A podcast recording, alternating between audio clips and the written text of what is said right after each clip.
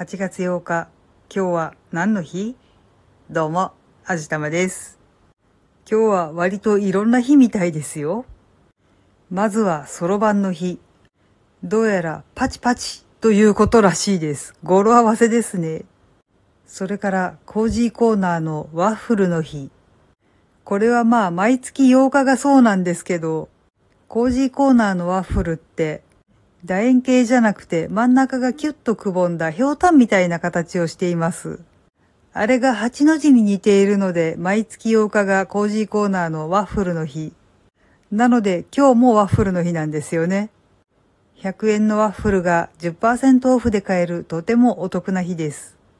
そしてパイン飴の日。これは公式で決まっているみたいです。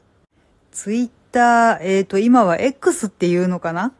で、パイン飴の中の人が毎年つぶやいていらっしゃいます。パイン飴4つで作れるとてもおめでたい日ですね。最近パイン飴を使って魔法のシロップが作れる機械が売り出されたらしいので、あじたまさんは興味津々です。でもちょっと甘すぎるから多分買わないような気がします。そしてそして今日から立秋です。暦の上では秋の始まりですね。ちょっと調べてみたんですけど、今日8月8日から8月の23日までの15日間、これが立秋の期間だそうです。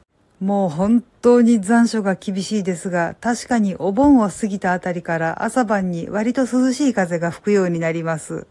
暑い夏が長い衣の裾を引きながら静かに去っていくようなイメージでしょうか。